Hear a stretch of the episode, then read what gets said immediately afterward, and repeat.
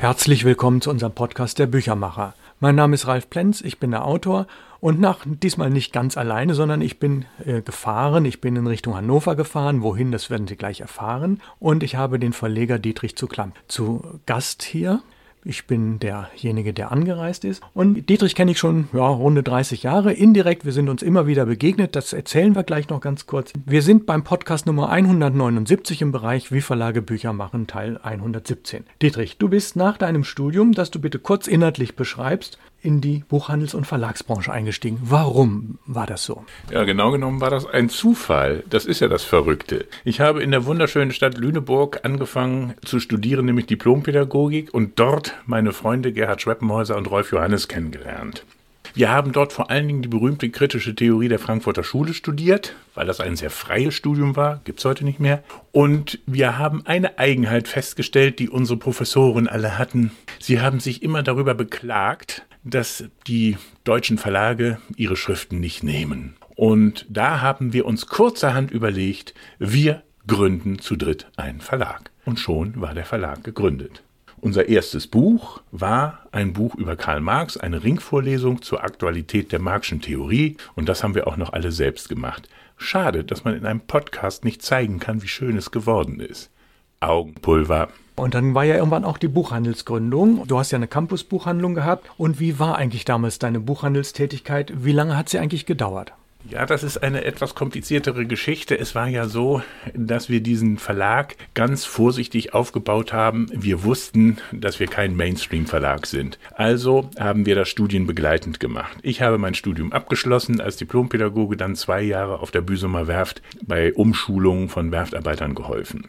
Und ich habe mir überlegt, dass ich dann versuchen wollte, diesen Verlag zu professionalisieren, hauptamtlich dazu arbeiten und meine Frau hat mich geheiratet und mit der hatte ich einen Deal die solle ein Jahr lang mich frei halten, damit ich gucken könne, ob man aus diesem Verlag Geld verdienen kann. Und nach einem Jahr bin ich zu meiner Frau gegangen und habe gesagt, liebe Frau, ich weiß es jetzt, man kann, wenn du mich noch zehn Jahre finanzierst. Da hat sie mir einen Vogel gezeigt und wir haben uns genötigt gesehen, eine Bücherbesorgung zu gründen. Und das war sehr erfolgreich, weil wir das Glück der Doofen hatten. Denn die damalige Kulturministerin hat verfügt, dass alle Universitätsbibliotheken ihren Büchergrundbestand irre erweitern mussten. Und da wurden alle Buchhändler in Lüneburg zusammengerufen und es wurde die Frage gestellt, wer hat denn noch Kapazitäten? Und ich habe mich gemeldet und ich war der Einzige. Und wir haben daraufhin so viele Bestellungen gekriegt, dass wir Tag und Nacht gearbeitet haben unter vollkommen neuen Methoden, die Universitätsbibliothek beliefert haben. Das war der Grundstück zu einer wunderschönen Ladenbuchhandlung und später zu einer Campusbuchhandlung.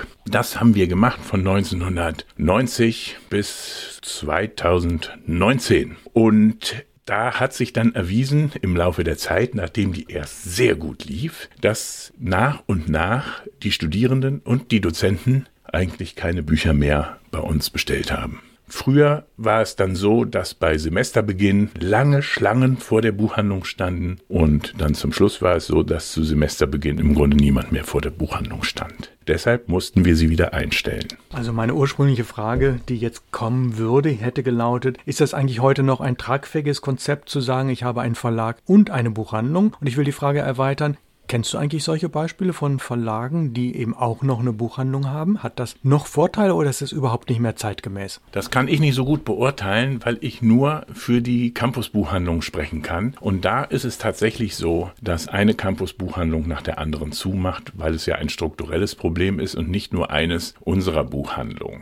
Die Kombination mit Buchhandlung und Verlag, ja, kenne ich von einigen kleineren Verlagen. Das ist natürlich naheliegend und günstig. Es ist auch sehr gut für einen Verleger, wenn er weiß, wie eine Buchhandlung funktioniert. Aber das Supermodell ist es nicht, denn es ist so ein bisschen so, als würde man mit einem defizitären Unternehmen ein anderes defizitäres Unternehmen stützen. Und da sagt der Betriebswirtschaftler, na, wenn das mal gut geht. Naja, da muss ich jetzt eingreifen. Ich bin ja seit 40 Jahren in der Verlagsbranche ähnlich wie du. Ich lese immer das Börsenblatt. Und eine der großen Meldungen der letzten Jahre war ja, dass die große Buchhandelskette Thalia, die wurde gekauft. Und von wem? Von der Familie Herder, vom Herder Verlag. Das heißt, Verlag kauft Buchhandelskette. Also diese Beispiele gibt es schon und zwar in großem Stil, allerdings sicherlich selten. Und ich finde natürlich faszinierend, dass man als Verlag die Idee hat zu sagen, ha, meine Bücher sind in allen Buchhandlungen meines Besitztums vorhanden und und in prominenter Position. Aber das ist vielleicht eine Ausnahme. Ist dir das nicht auch damals aufgestoßen, dass das ungewöhnlich ist? Nein, das ist mir nicht aufgestoßen, weil das ist dann die Kategorie, ein Großunternehmen übernimmt das andere Großunternehmen. Mir ist damals aufgestoßen, was Thalia in der großen Expansionsphase gemacht hat. Mit riesigen Buchverkaufsräumen ortsansässige andere Buchhandlungen platt zu machen. Und ich habe mich damals sehr gefreut, als gerade in Braunschweig die Buchhandlung Graf diesem Angriff widerstehen konnte und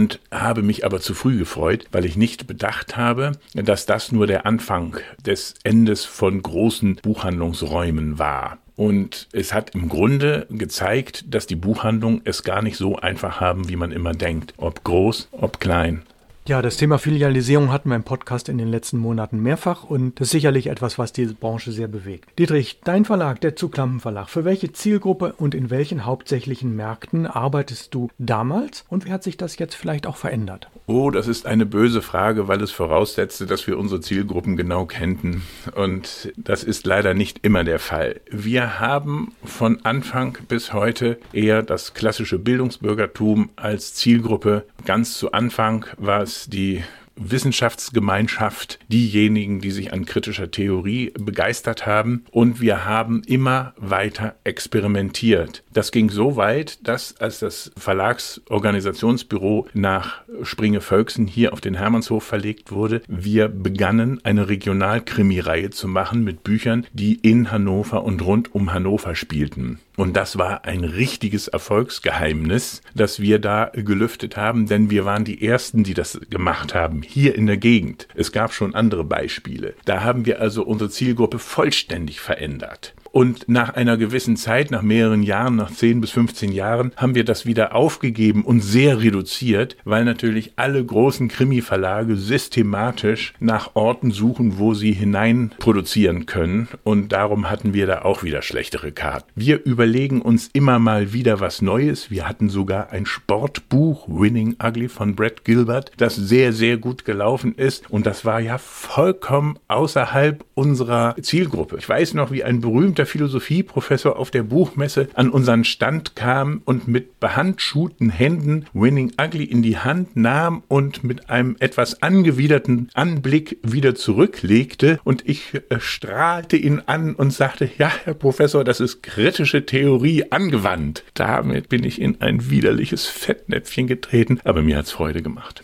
Naja, und es zeigt ja auch, dass man mit gutgängigen Titeln in der Tat sein Geld verdienen kann, mit dem man die anderen subventioniert. Das ist Verlagsalltag, das ist völlig normal. Das heißt, deine Zielgruppen haben sich verändert. Was, wo würdest du sagen, wo sind heute deine hauptsächlichen Zielgruppen? Das Regionale hat sich ein bisschen verabschiedet. Kannst du jetzt vielleicht zwei, drei Zielgruppen beschreiben und vielleicht im besten Fall auch zu sagen, welche Art von Buchhandlungen nehmen hauptsächlich deine Bücher ab? Das lässt sich in der Tat beschreiben. Ich würde sagen, es ist tatsächlich genau das Publikum, das gerne in unabhängige Buchhandlungen geht. Es ist das Publikum, das Freude an gut formulierten, gedanken- und thesenreichen Büchern hat und auch die Zeit hat, solche Bücher zu lesen. Wir machen keine Krawallbücher. Wir machen immer sehr überlegte, differenzierte und thesenreiche Bücher. Unser wichtigstes Ziel ist, dass wir in der überregionalen Presse mit diesen Büchern sichtbar werden, weil unsere Erfahrung die ist, dass dann das Publikum in die Buchhandlung strömt und diese Bücher bestellt. Unsere Schwäche ist die Vertriebsschwäche. Wir liegen nicht gut genug in allen Buchhandlungen aus, die sich dafür interessieren könnten. Wir verschicken zwar unsere Vorschauen an alle Buchhandlungen. Wir wir haben einen Vertreter, der diese Buchhandlungen besucht. Und doch merkt man auch da eine gewisse Zögerlichkeit bei der Bestellung. Wer hätte das gedacht in diesen Zeiten? Wenn es uns aber gelingt, dass ein Buch in die überregionale Presse kommt, dann kann es schon mal sehr erfreulich bei den Auflagen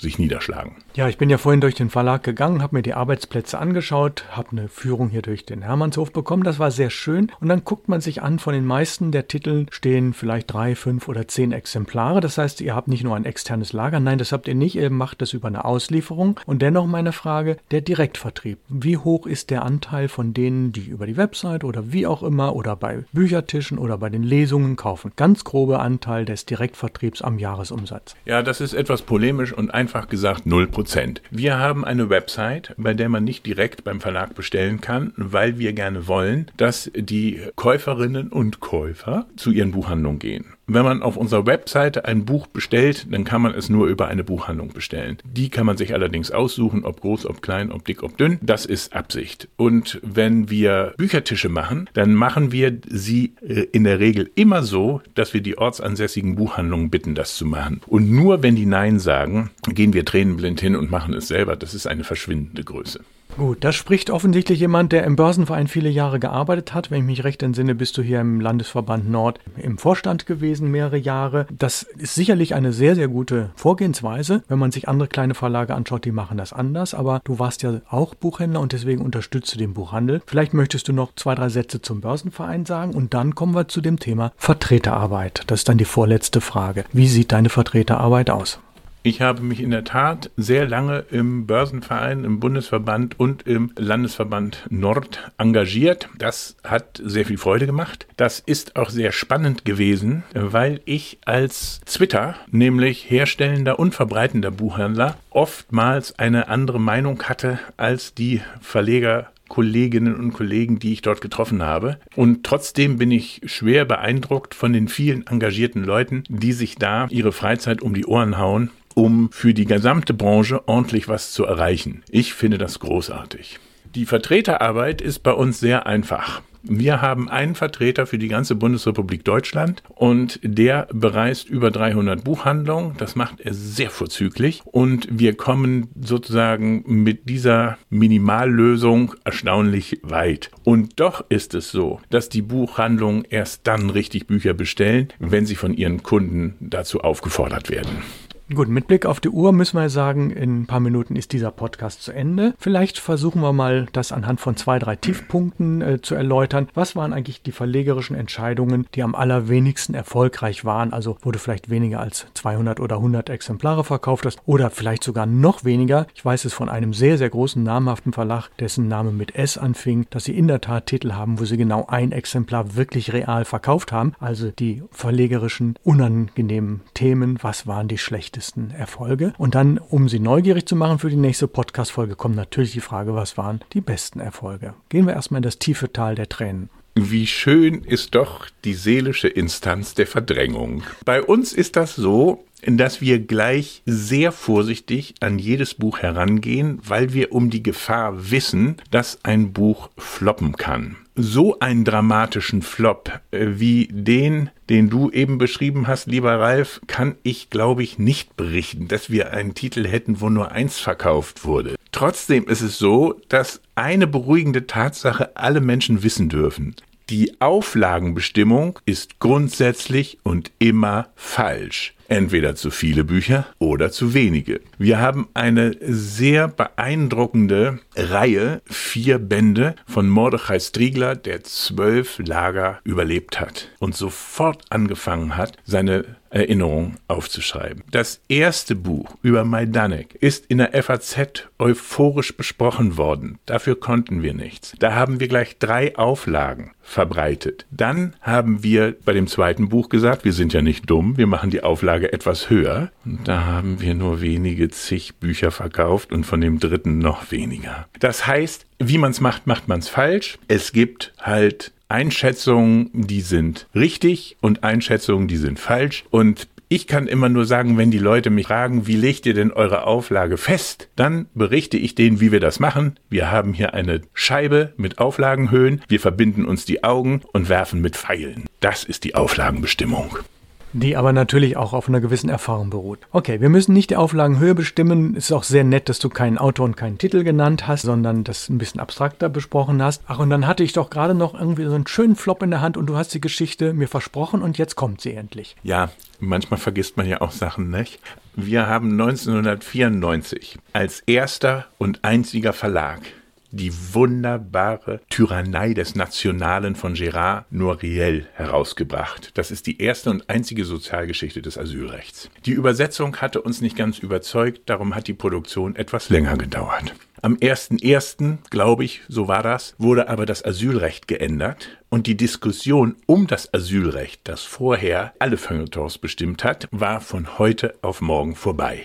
Wir haben mit Hilfe der Asylrechtsbeauftragten der Bundesregierung alle Asylrechtsgruppen angeschrieben und ihnen dieses Buch ans Herz gelegt. Und niemand hat es gekauft. Auf der Sachbuchbestenliste des Januar waren wir auf Platz 1 und niemand hat das Buch gekauft. Und das hat sich bis heute fortgesetzt. Ein trauriger Flop. Das heißt, wir als Podcastmacher müssen Sie jetzt auf die nächste Woche vertrösten, wo dann die anderen Themen kommen. Nächste Woche folgt also der Podcast Nummer 180, wie Verlage Bücher machen, Teil 118. Für heute bedanke ich mich bei Dietrich zu Klampen sehr herzlich. Er nennt gleich noch kurz seine Website, damit Sie in der Zwischenzeit sich auf der Website anschauen können, was Sie dort alles haben. Dietrich, du hast nochmal das Wort. www.zuklampen.de ohne Punkt und Komma natürlich. Gut, Dietrich, ich bedanke mich herzlich. Kommen Sie gut durch die Woche und bis dann.